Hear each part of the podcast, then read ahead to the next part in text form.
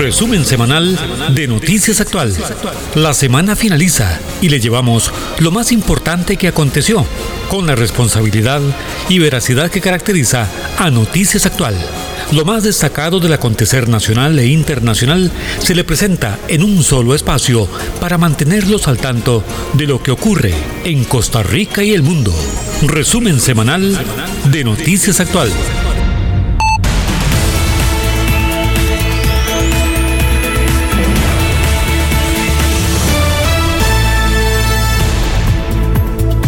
Gracias, muy pero muy buenos días, feliz sábado amigas, amigos, oyentes. Iniciamos el resumen semanal de Noticias Actual.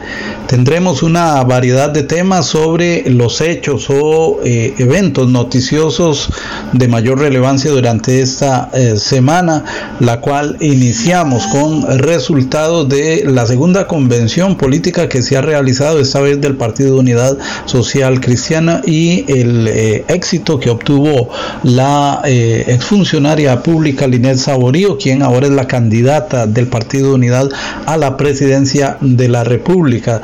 También pues tocamos el tema del caso La Cochinilla que ha estado eh, generando nuevas reacciones, sobre todo esta semana los enfoques han sido sobre la calidad de las obras que ha realizado eh, las empresas MECO y H. Solís en momentos en que la Comisión Legislativa también ya empezó a enfocar esa parte, pues eh, mantiene una comisión legislativa investigando el caso y comenzaron las convocatorias de funcionarios para esclarecer estos hechos y por otro lado generar ojalá mecanismos de control para evitar eh, nuevos, eh, nuevas irregularidades en este sentido. También el diferendo de los liberacionistas, José María Figueres, candidato a la República por el Partido de Liberación Nacional y Rolando Araya, quien eh, ha dicho que se retira de la eh, campaña.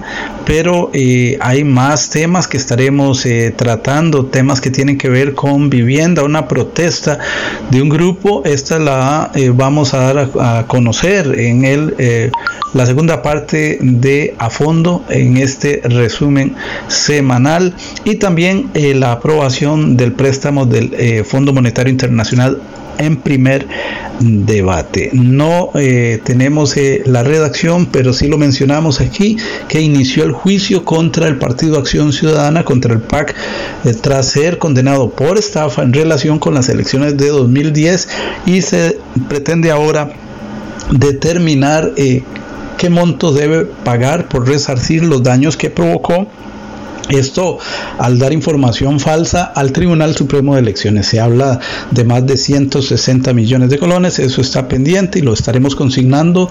Eh, podría ser en los microinformativos o en el próximo resumen semanal. Así es que iniciamos con el detalle de estas y otras informaciones. Uriel Dávila Ordeñana a continuación. Soy Bernie Vázquez, buen día, adelante.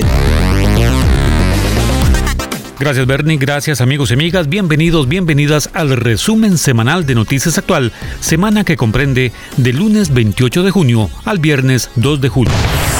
En esta edición escuche en la sección a fondo a Marco Vinicio Corrales, jefe de recursos materiales de la Municipalidad de San José, en torno al acuerdo del Consejo Municipal que ordena investigar los contratos celebrados en los últimos tres años en ese gobierno local. Además, tendremos el caso de un grupo de habitantes en precario en Monte Alto de Arajolita y el porqué de su protesta frente al edificio municipal de esa comuna. Escuche en nuestra voz editorial cómo apreciamos el curso y resultados de la investigación judicial del caso Cochinilla, tomando algunos antecedentes de otros casos de irregularidad en administración pública. Nuestro número telefónico de redacción a su disposición es el 8831-6570. 8831-6570 de Noticias Actual. Por supuesto, las notas más destacadas en Costa Rica y el mundo, en el resumen semanal de Noticias Actual. Cobertura nacional real por los 107.1 de Radio Actual, la FM de Costa Rica.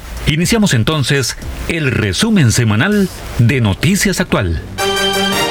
Con las notas más destacadas de la presente semana, este es el resumen semanal de Noticias Actual.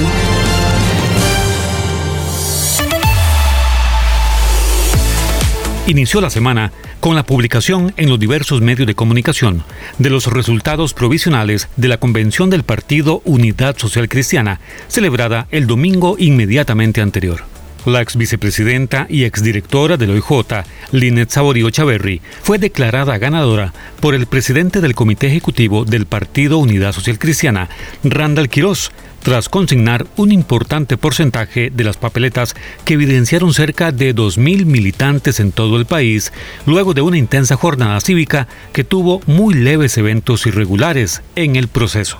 Apertura tardía en las mesas, al parecer un ataque cibernético al servidor que operaba el tribunal del partido, que fue resuelto durante la mañana, fueron algunas de las situaciones que ocurrieron durante la jornada. Saborío Chaverri obtuvo un 56% de los votos, mientras que los otros dos precandidatos que participaron en la justa, Erwin Macís y Pedro Muñoz, obtuvieron 25 y 19% de la votación respectivamente. Tras el anuncio de la ganadora, la exfuncionaria manifestó que su propuesta de campaña, ahora como candidata a la presidencia de la República, giraba en torno a la generación de empleo, situación fiscal y la atención de los sectores más vulnerables de la sociedad.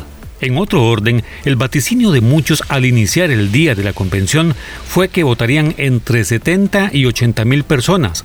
Al final del día, se estimó que hubo cerca de 150 electores que se movilizaron en todo el país para opinar a través del sufragio.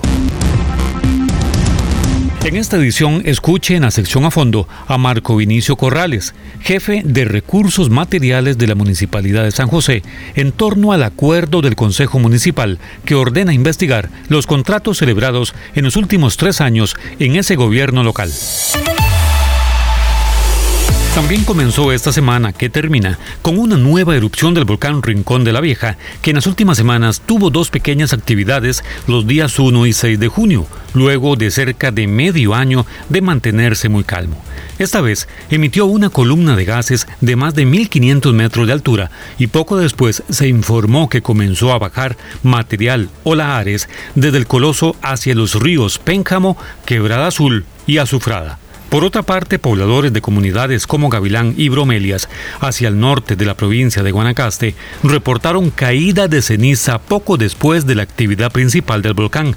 Tras el evento, la Comisión Nacional de Emergencias envió un equipo de especialistas a valorar la situación. Determinaron que producto de la explosión y lanzamiento de material, además de la contaminación de los ríos, algunas familias que residen en la parte alta de la montaña, cerca al volcán, quedaron sin acceso, dado que algunos de los puentes y sitios de paso diario quedaron dañados.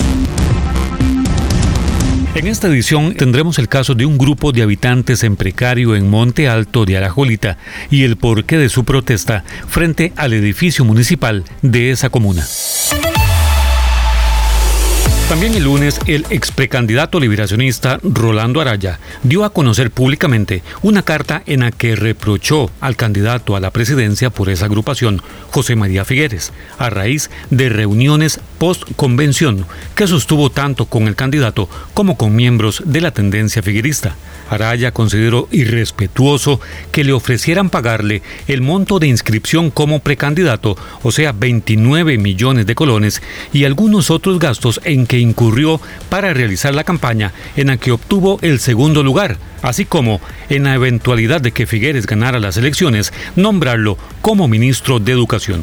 Él habría solicitado a cambio de apoyar al candidato una diputación que sería la del primer lugar por San José, dado que es la única donde el candidato tiene potestad para asignarla. A raíz del diferendo, José María Figueres dijo luego también públicamente que los puestos no se negocian, sino las ideas, por lo que Araya respondió que no apoyaría más la campaña. No obstante, el candidato verde volvió a reaccionar y expresó que pese a esas diferencias, la campaña está abierta para Rolando Araya. Escuche en nuestra voz editorial cómo apreciamos el curso y resultados de la investigación judicial del caso Cochinilla, tomando algunos antecedentes de otros casos de irregularidad en administración pública.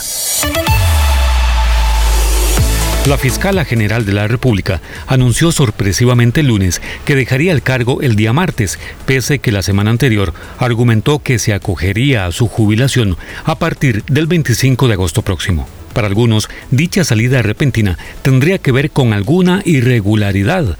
No obstante, días antes, los magistrados concluyeron que la funcionaria no sería investigada, dado que no hay argumento alguno que sugiera que habría incurrido durante sus funciones en ese cargo en alguna ilegalidad. Emilia Navas Aparicio habría dicho que se retiraba a partir del 25 de agosto y que mientras tanto se acogería a las vacaciones. No obstante, en una comunicación enviada a la Corte Plena, órgano que sesionaba ese día, informó que dejaría el cargo un día después. Entretenimiento, opinión, deportes y noticias. Radio Actual 107.1 FM, cubriendo todo el territorio nacional, llegando incluso a Nicaragua y Panamá. Radio Actual, la FM de Costa Rica.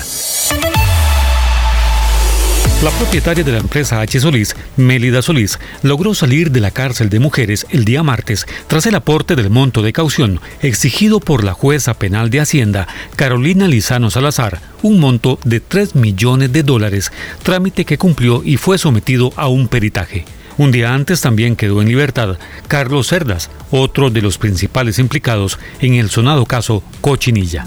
Tanto ellos como los otros 28 detenidos durante el operativo múltiple desarrollado cerca de 12 días antes deberán seguir y cumplir con los requerimientos de las autoridades judiciales, dado que se les atribuye un daño económico al país de aproximadamente 78 mil millones de colones. La poderosa empresaria de la construcción fue intensamente abuchada por varios ciudadanos que se acercaron a presenciar el momento de su salida de las instalaciones de la Telma anteriormente conocida como Cárcel de Mujeres El Buen Pastor.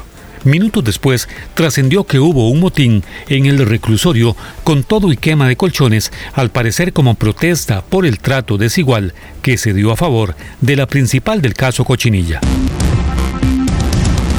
Nuestro número telefónico de redacción a su disposición es el 8831-6570. 8831-6570 de Noticias Actual.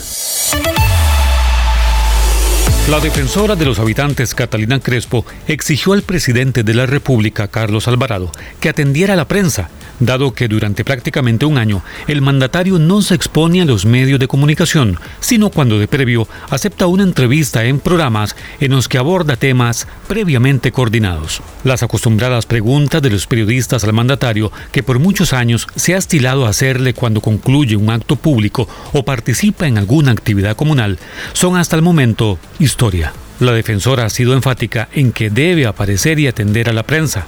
Esta semana, durante la exposición del informe epidemiológico, fue comisionado por Casa Presidencial el ministro de Comunicación Agustín Castro a brindar detalles. Sin embargo, en el espacio de preguntas se le cuestionó sobre por qué no hay atención rutinaria a los medios de parte de la presidencia, a lo que respondió que en esa actividad no se responde más que sobre el tema de la pandemia.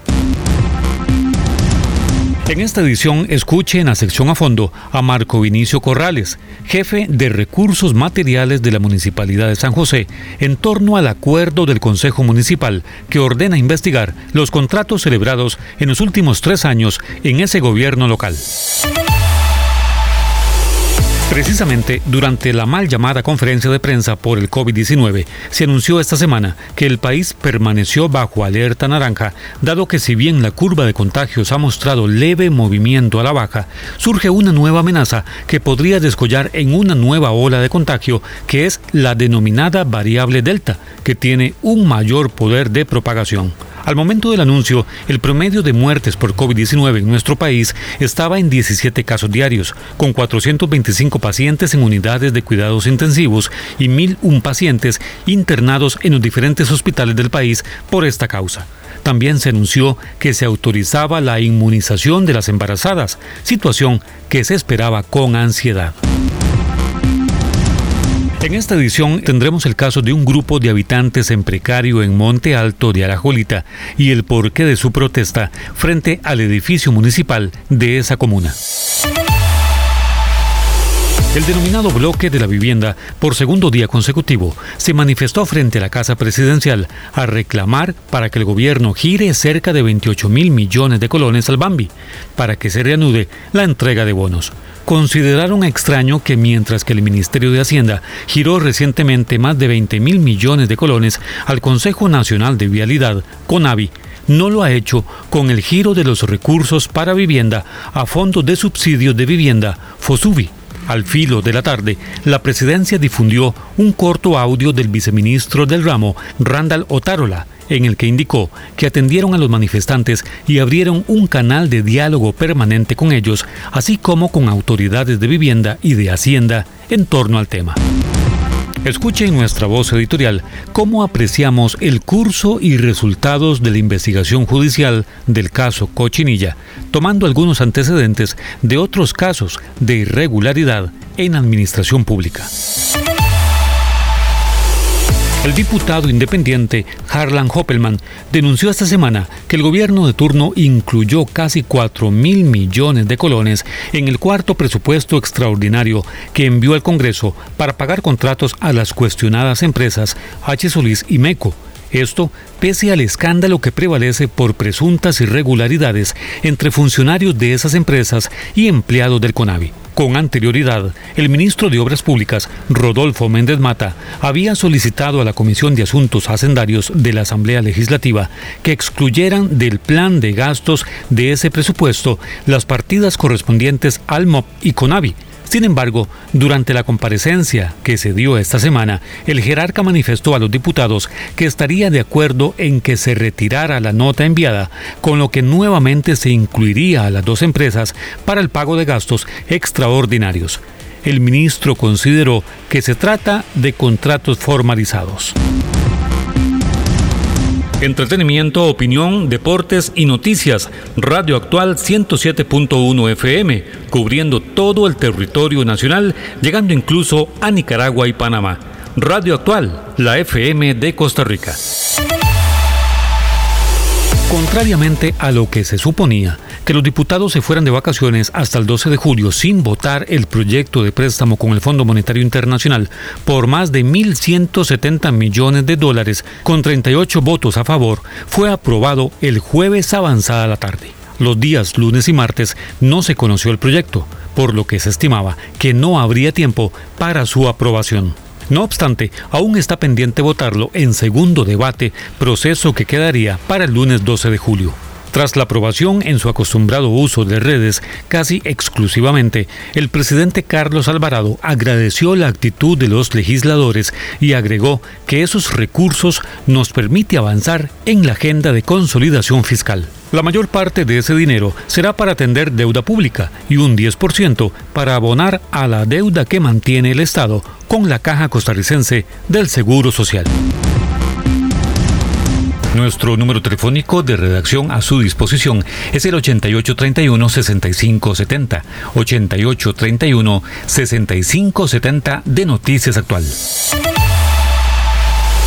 El directorio ejecutivo del Banco Mundial aprobó un préstamo de 300 millones de dólares para proteger los ingresos y empleos de las personas frente al impacto de la COVID-19, fortalecer a las pequeñas y medianas empresas, pymes, reforzar la sostenibilidad fiscal y sentar las bases para una fuerte recuperación postpandémica con base en el desarrollo verde y bajo en carbono. Este préstamo para políticas de desarrollo para la gestión fiscal y de descarbonización se basa en el primer préstamo aprobado el 24 de junio del 2020 y está dirigido a giro de recursos a las familias afectadas por desempleo y mantener las pymes, contención del crecimiento del gasto público y contribuir con los esfuerzos hacia la carbono neutralidad con la aplicación de tecnologías limpias.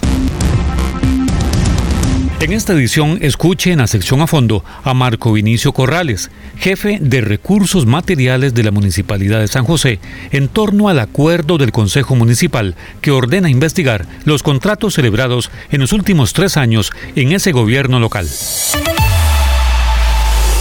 Bueno, en el inicio de las comparecencias ante la Comisión Legislativa que investiga el caso Cochinilla, el director del Laboratorio Nacional de Modelos Estructurales, LANAME, Alejandro Navas, afirmó que concluyeron que la empresa MECO, a cargo del proyecto de paso a desnivel de las garantías sociales, evidenció que quiere desvalorizar el trabajo de dicho laboratorio, no obstante que hubo una serie de hallazgos sobre deficiencias en el proyecto entre ellos que se utilizaron materiales de inferior calidad, por lo que se les pagó precios mayores. También el hecho de que la capa asfáltica presenta un deterioro prematuro que incluye agrietamientos. Esto no solo generaría filtración de agua, sino que produce daño al flujo vehicular. Alejandro Navas fue el primer convocado a la comisión legislativa, no obstante se cuenta con una lista importante que en criterio del diputado Otto Heriberto Abarca, presidente del órgano investigador, ayudarán a crear líneas de acción para impedir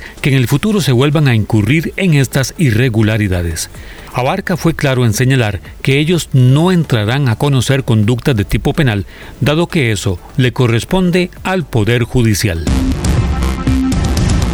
En esta edición tendremos el caso de un grupo de habitantes en precario en Monte Alto de Arajolita y el porqué de su protesta frente al edificio municipal de esa comuna.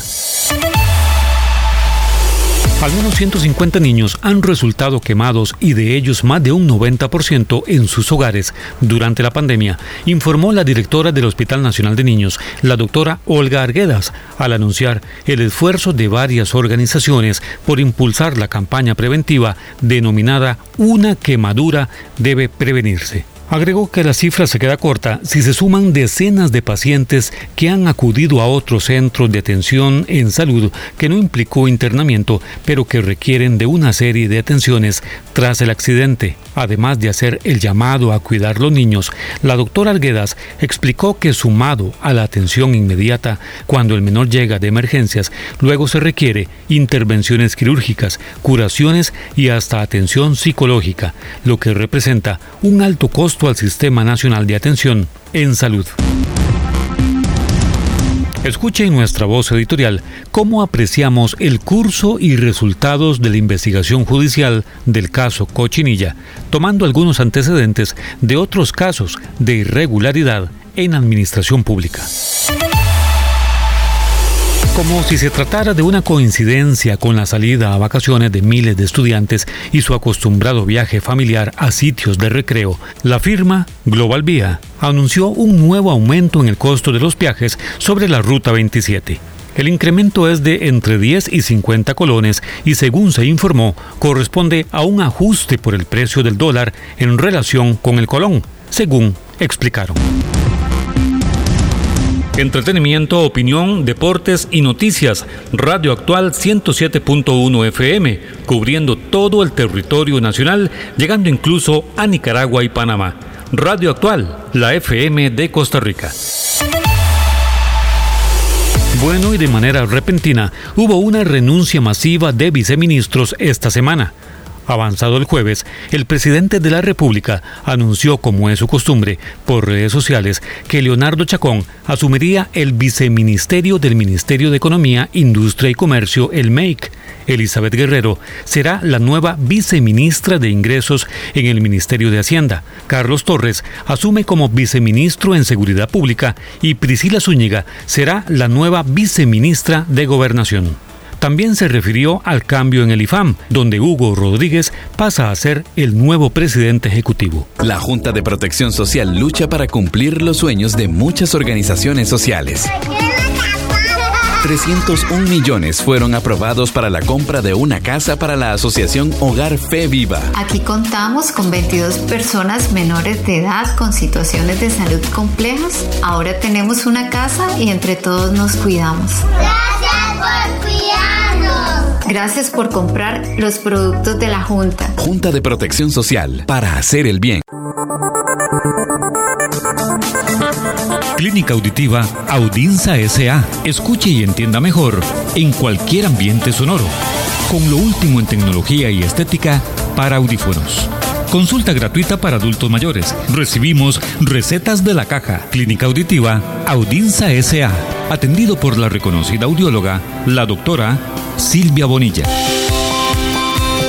Solicite su cita al 4000 1126 4000 1126 o al WhatsApp 8747 2662 8747 2662. Estamos diagonal a admisión del Hospital Calderón Guardia, Centro Médico Santa Clara, también en Heredia y Escazú. Clínica Auditiva Audinza SA.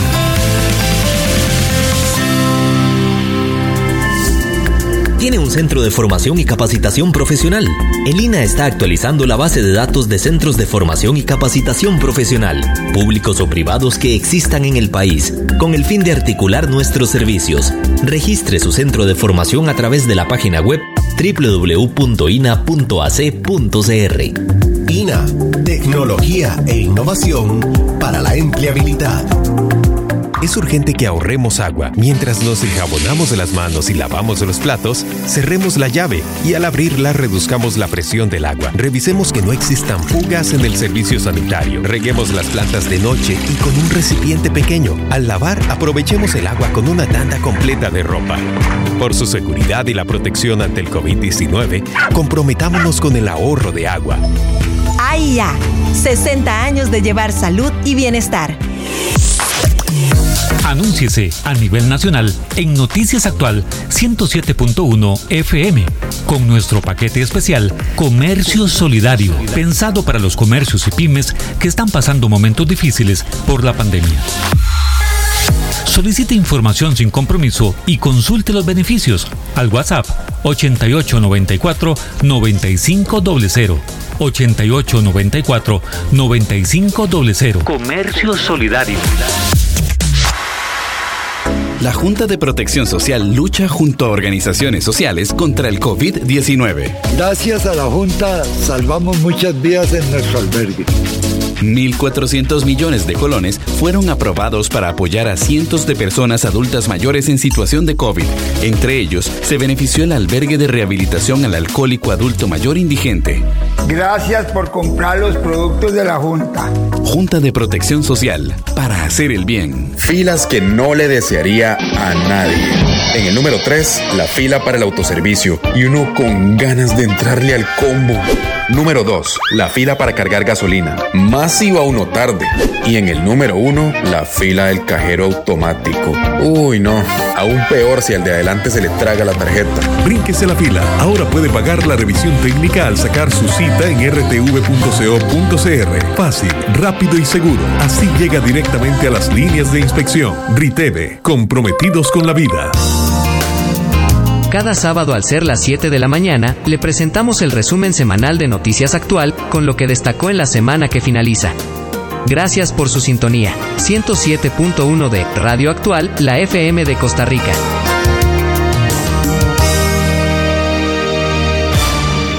Ahora, ahora, nuestra opinión.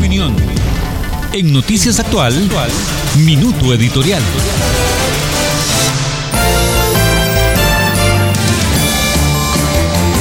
Para julio venidero se espera una nueva audiencia en relación con el caso de la tragedia ocurrida en octubre de 2012 en el río Tárcoles, precisamente cuando un bus cargado de pasajeros cruzaba entre Turruares y Orotina sobre el puente colgante del lugar.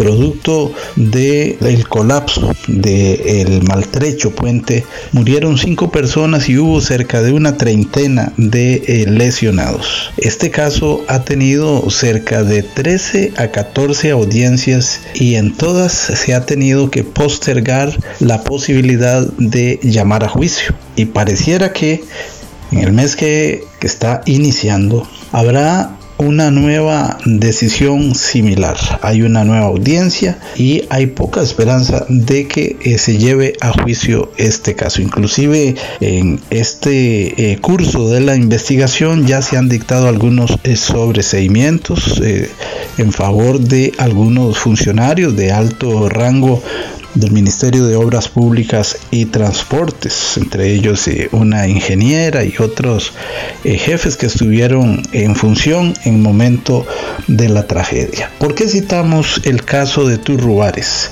Porque es una evidencia más de cómo los trámites, de cómo el cumplimiento de la normativa, de cómo las contrataciones, el seguimiento, supervisión de las obras que se han pagado por esas contrataciones no se hace efectivamente, no se hace acorde con la ley y no se hace de manera eficiente.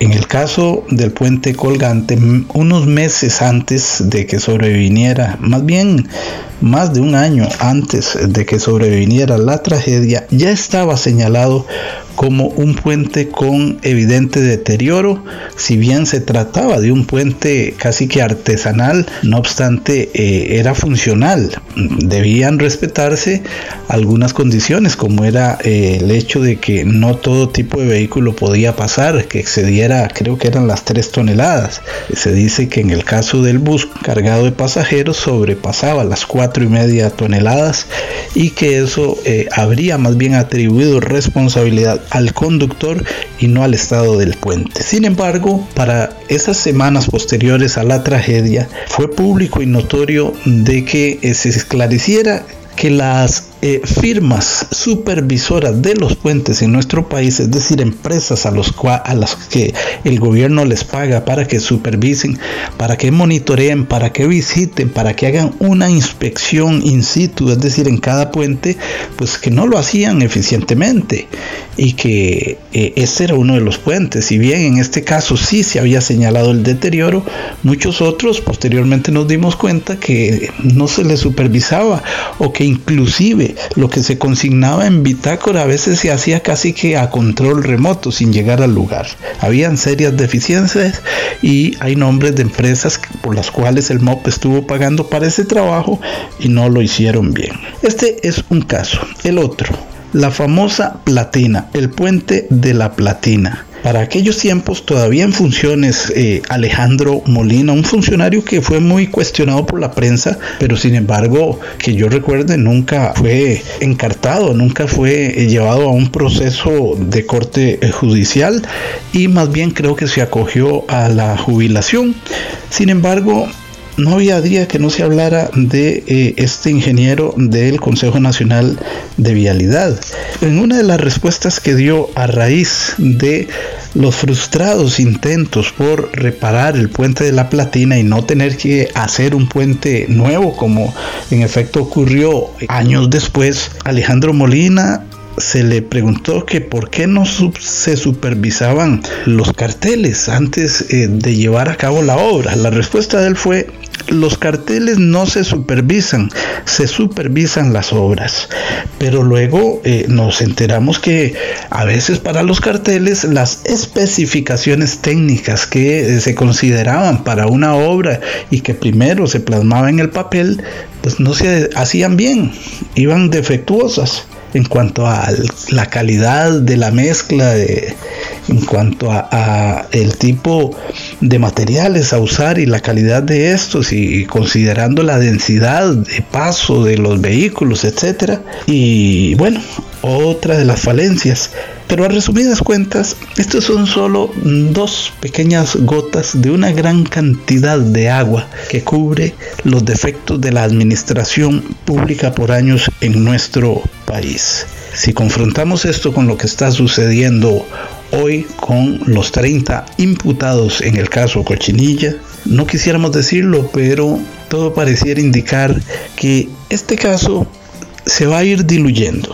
Porque si bien hemos estado conociendo de manera pública a través de los medios eh, de comunicación masiva y las redes sociales revelaciones a través de intervenciones telefónicas que hacen lo mínimo cuestionar a quienes hablan como que son personas que están tendiendo a infringir la normativa de nuestro país, no he conocido una sola prueba donde se nos diga el día tal, a tal hora, en tal lugar, fulano de tal recibió esta dádiva. Y poder ligar en esa hilación de pruebas con que era el pago de X favor, es decir, de un favor concreto, es decir, genere los recursos que tal vez con sobreprecios haga posible que se atrase una obra y yo te doy esta cantidad y poder demostrar que el día tal, a tal hora, en tal lugar, A le entregó a B. Eso no, no, no lo podría ser que esté ahí en el expediente y que no se haya dado a conocer, pero ¿qué no se ha dado a conocer en este caso?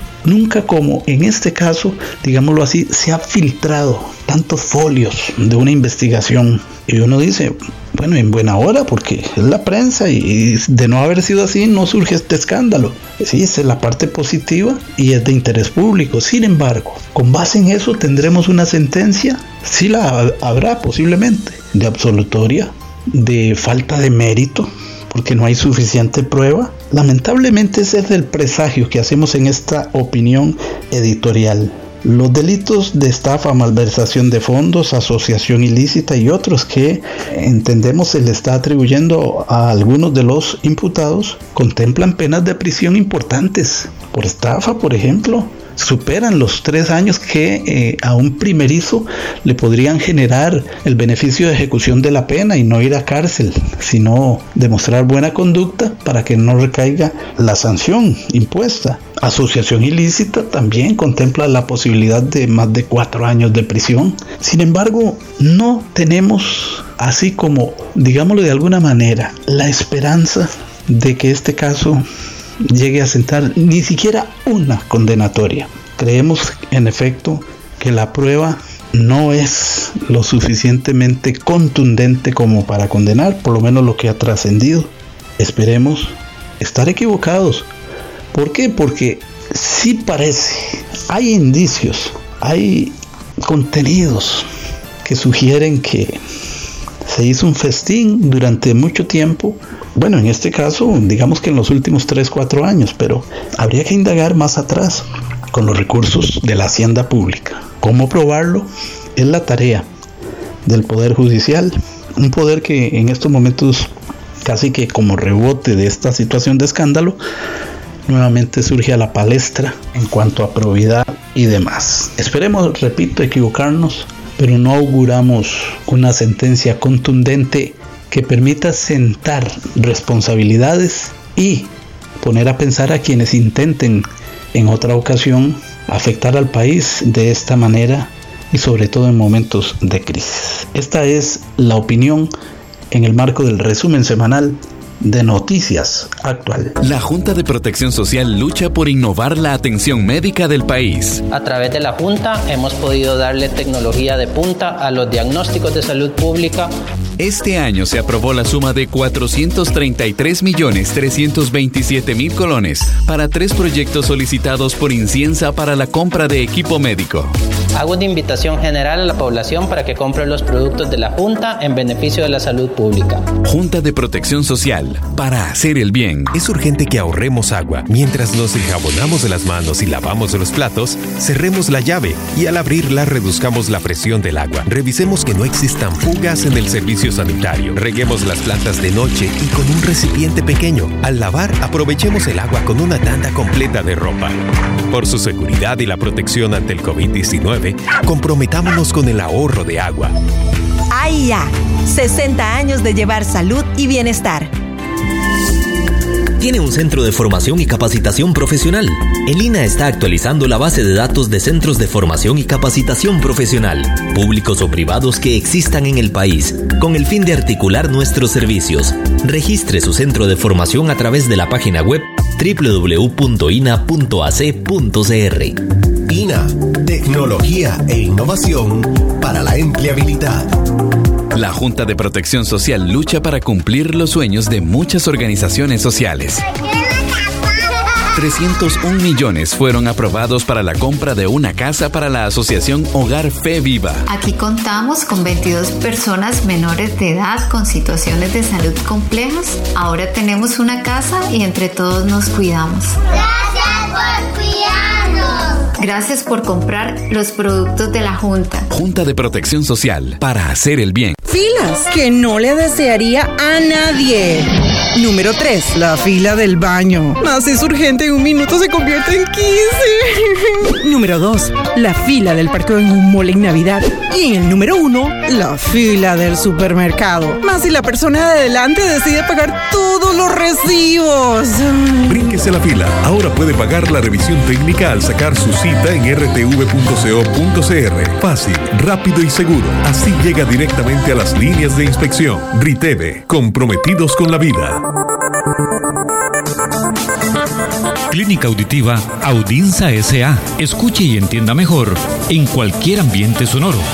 Con lo último en tecnología y estética para audífonos. Consulta gratuita para adultos mayores. Recibimos recetas de la caja. Clínica Auditiva Audinza SA. Atendido por la reconocida audióloga, la doctora Silvia Bonilla.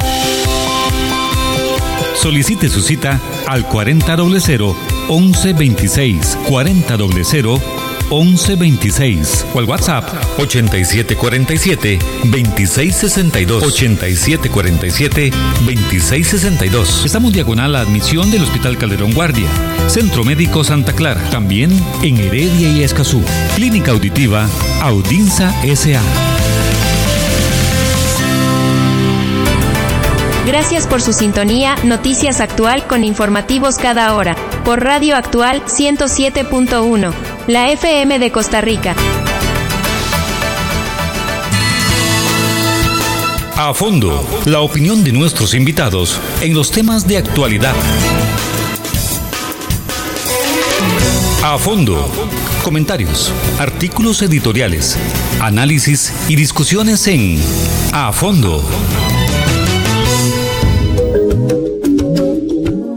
Gracias. Bueno, aquí en esta sección a fondo, en el marco del resumen semanal de Noticias Actual, hoy vamos a conversar con don Marco Vinicio Corrales eh, en relación con un anuncio que hizo el, eh, gobierno local josefino capitalino eh, en, en estos días y es vamos a estudiar todas las obras de contratación pública y sobre todo a raíz de estos escándalos la municipalidad eh, quiere estar clara en qué es lo que están contratando, en qué términos. ¿Qué nos puede decir sobre este respecto, don Marco Vinicio?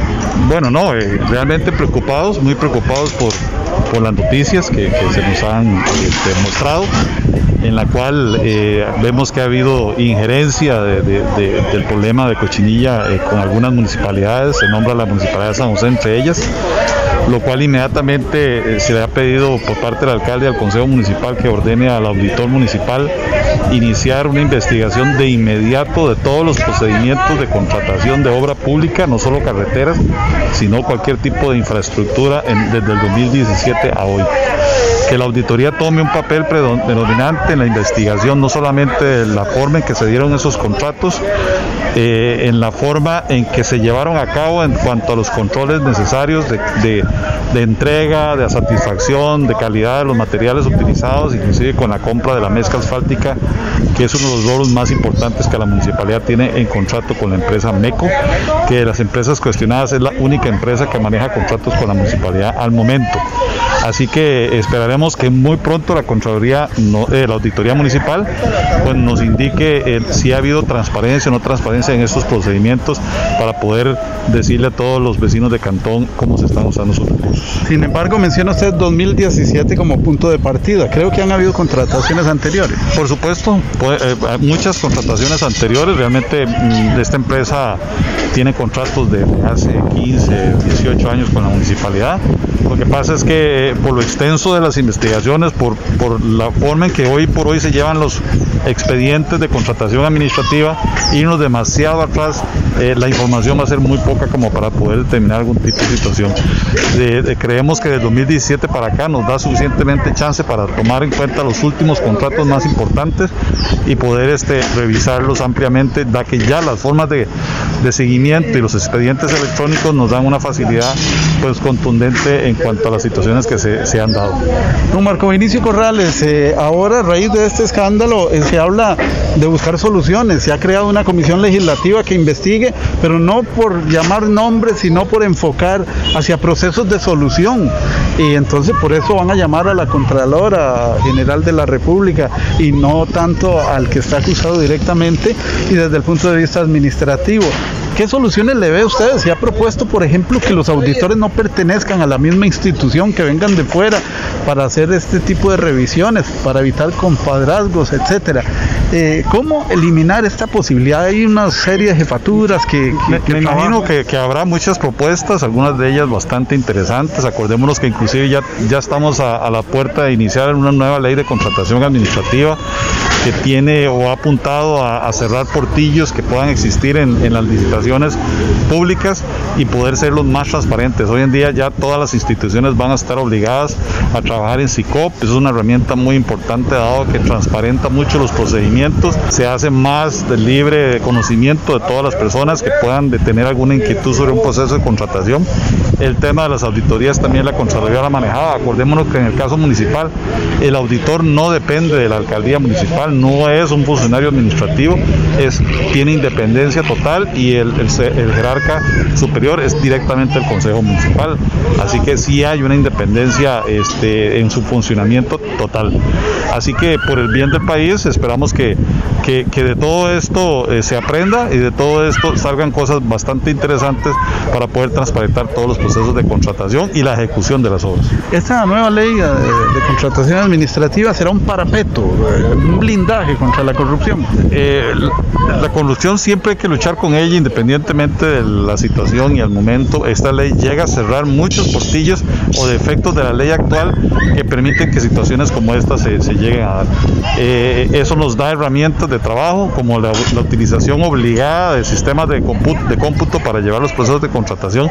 Son herramientas, pero la lucha contra la corrupción siempre deberá existir y deberá ser vigilante en este caso todas las autoridades que tienen por obligación este, la observancia de los procedimientos de todas las instituciones del Estado. Agradecerle a don Marco Vinicio Corrales por su opinión y eh, estaremos pendientes aquí en Noticias Actual de los resultados de esa investigación, don Marco.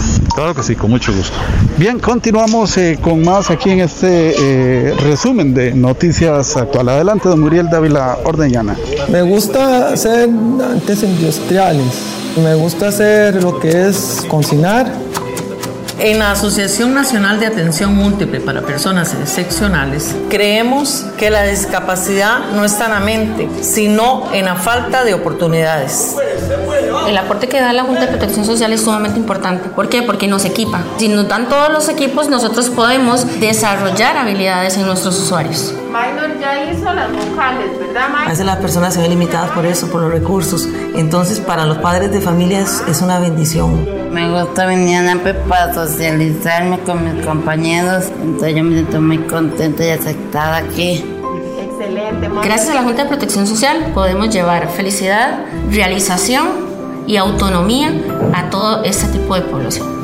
El bien que haces hoy regresa a vos siempre. Junta de Protección Social, para hacer el bien juntos.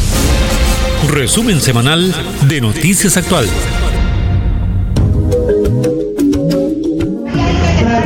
Gracias, buenos días. Bueno, en el marco de este resumen semanal de Noticias Actual, aquí en esta sección a fondo, hoy hemos contactado a Adrián Jaén, él es líder del movimiento de la vivienda, ah, entiendo que a nivel nacional.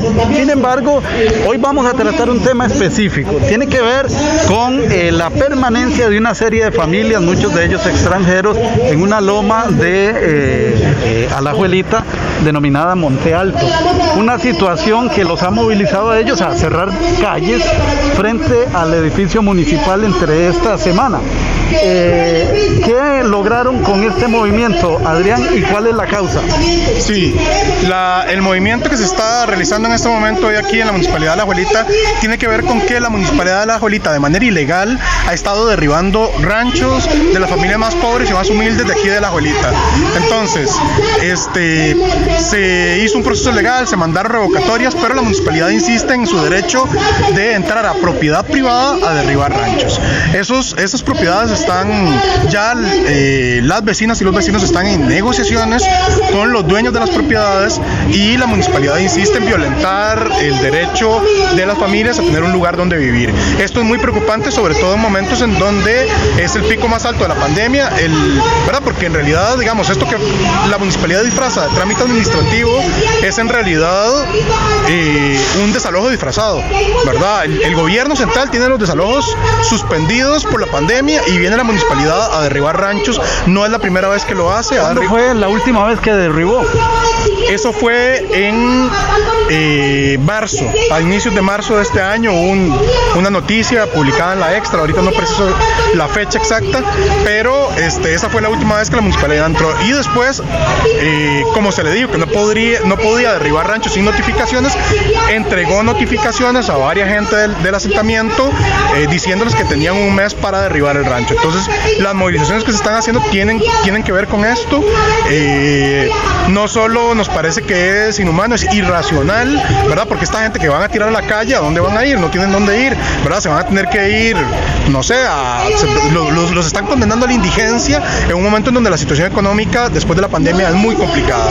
Entonces, eh, nosotros nos vamos a mantener firmes, eh, vamos a seguir viniendo a la, la, la municipalidad para denunciar el derribo de ranchos, no vamos a permitir que se derriben ranchos, porque lo que la gente ocupa es una solución de vivienda y la está buscando por los canales adecuados legales. Lo que está haciendo la municipalidad es completamente ilegal y lo denunciamos. Adrián, entiendo que ellos invadieron hace como tres años ya. Hace cinco años. Ellos invadieron unos terrenos que estaban en desuso, los han puesto a trabajar. Muchas de estas familias son agricultores también, cultivan la tierra y tienen derecho posesorio sobre esas tierras, ¿verdad? O sea, por eso mismo la municipalidad no derecho puede... posesorio en, en, en, cristiano, digamos, en lenguaje más simple. Eso, eso es que la ley costarricense permite que si hay una gente que se mete de buena fe a un terreno y se mantiene ahí de manera pública y notaria durante un año y lo está cultivando para satisfacer las necesidades de su familia, adquiere un derecho de posesión. Y eso implica un, de verdad, un juicio y una cuestión legal que tiene que de, derimirse en los tribunales. Eso es un proceso que todavía está ahí. Eh, nosotros estamos también tratando de resolver por otras vías. La, insistimos, la municipalidad no tiene ningún derecho a derribarle la vivienda a ningún costarricense. Bueno, eh, producto de esta última movilización, eh, la municipalidad entregó un documento muy sintéticamente. Bueno, usted ya lo ha leído al grupo, sí. pero y ha considerado algunas ilegalidades en su criterio, en el criterio de ustedes, eh, pero además eh, eh, no es ninguna resolución de fondo que les ayude o les beneficie. No, la municipalidad sigue insistiendo en que ellos tienen derecho a meterse a propiedades privadas y a derribar cosas. Este, nosotros estamos seguros de que eso no es así, eso es ilegal. La municipalidad está abusando, digamos, de sus, de sus atribuciones y lo seguiremos denunciando y seguiremos viniendo a pelear aquí frente a la municipalidad las veces que sean necesarias hasta que la, la, municipalidad entienda que no puede hacer lo que le da la gana. Es que Alpizar no puede hacer lo que le da la gana. Entiendo que Modesto Alpizar ya había ingresado ahí, por cierto, fue sacado en alguna oportunidad eh, prácticamente echado por los, eh, las personas que están ahí detentando eh, la ubicación y también él ha manifestado que aquí deben intervenir otras entidades, entre ellas la presidencia de la República. Nosotros, no, bueno, la presidencia no sé, pues nosotros estamos trabajando con el Ministerio de Vivienda, estamos trabajando con el BAMBI, siguiendo los canales legales para que hayan proyectos de vivienda que resuelvan definitivamente los problemas de vivienda de todas estas familias, porque eso es lo que resuelve el problema social eh, de fondo, ¿verdad? La gente lo que necesita es una casa. Sí, porque hay, hay una situación que tiene alguna similitud con aquel precario triángulo de solidaridad que se llevó años para que pudieran erradicarlo. Sí, lo que pasa es que eso es diferente porque eso estaba en un terreno que era público. Estos son terrenos privados, ya los dueños eh, están, dijeron que están anuentes a reunirse, por lo tanto esto es... vender ellos. Sí, es, es, ellos quieren eh, vender los terrenos, están dispuestos a entrar en una negociación con la gente que vive en la comunidad, eso es lo que resolvería definitivamente el problema de vivienda de la gente. ¿Quién quiere comprarlo como entidad jurídica? Eso dependerá de las negociaciones, pero este hay. O cada familia va a comprarlo como persona física. Digamos, eso todavía no lo tenemos claro cómo va a funcionar, pero digamos, hay presupuesto del Banco Hipotecario de la Vivienda que para eso es para financiar proyectos habitacionales para gente muy pobre y, humilde, y muy humilde que no puede acceder a una vivienda por sus propios medios. Entonces nosotros queremos que se resuelva de manera satisfactoria, tanto para los dueños del terreno como para eh, la gente que vive en, en la comunidad. Ojalá en el mismo lugar Si realmente fuera cierto, el alcalde ha insistido que esos son terrenos inhabitables. Nosotros creemos que eso no es cierto. Él dice que tiene un documento de la Comisión Nacional de Emergencia, nosotros creemos que eso es una mentira. Este, pero bueno, si lo tiene que lo muestre. ya le hemos, lo hemos emplazado, le hemos insistido que nos muestre cuál es ese documento. Pero, digamos, lo mejor sería que se resolviera in situ, porque así mismo, digamos, ahí mismo donde está la gente viviendo, ahí se les construye la casa y se resuelve el problema. Si no, si no se pudiera, pues. Estarían anuentes a un traslado. Sí, se estaría anuentes a un, a un traslado si hubiera un estudio que demostrara que realmente es peligroso, que la gente vive ahí, pero nosotros consideramos que no, que más bien ahí se puede hacer un proyecto no solo de vivienda, sino económico y social, ecológico. Nos parece que sería una maravilla que esas montañas se restauraran y que la gente pudiera vivir ahí, más bien protegería la zona. Entonces, nosotros estamos impulsando trabajos de educación con la gente, estamos preparando una jornada de reforestación. Es mentira lo que dice el alcalde, que eso era pura montaña, eso eran pastizales. Y más bien la gente ha sembrado árboles desde que llegó ahí. Finalmente, Adrián, eh, ¿qué sigue ahora después de esta movilización? Eso es lo que vamos a ir a discutir ahorita, no se lo podría adelantar, pero lo, vamos a estar eh, difundiendo. Si quieres, déjese mi teléfono, bueno, ahorita sí, lo vamos a estar difundiendo y le vamos a hacer llegar la información. Él es eh, Adrián Jaén del Movimiento de la Vivienda en relación con este problema de el precario que hay en, Monte Alto, y La Morocha. Y La Morocha. Y La Morocha de, en Concepción de Alajuelita. Adelante don Uriel Dávila con más de este resumen semanal de noticias actual.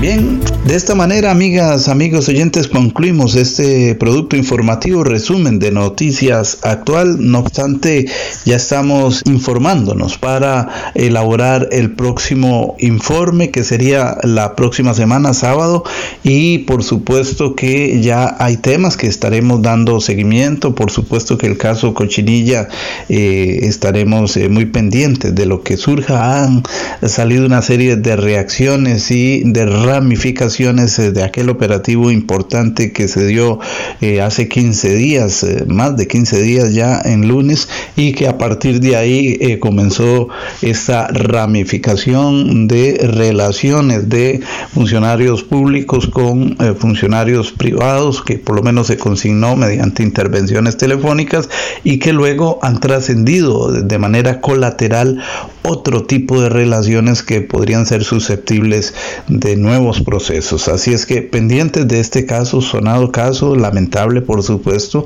Por otro lado, seguimos con lo de la vacunación contra la influenza. Así es que recuerde que eh, el aparato de salud está vacunando para protegernos aún más y por supuesto sigue la vacunación contra el COVID-19. Otros temas que estarán surgiendo, pues los estaremos recabando conforme su relevancia para un próximo resumen semanal de noticias actual. Que pasen un feliz fin de semana en paz, tranquilos, disfruten con sus hijos de las vacaciones de medio periodo y, y que Dios les bendiga. Hasta pronto. Resumen semanal de Noticias Actuales.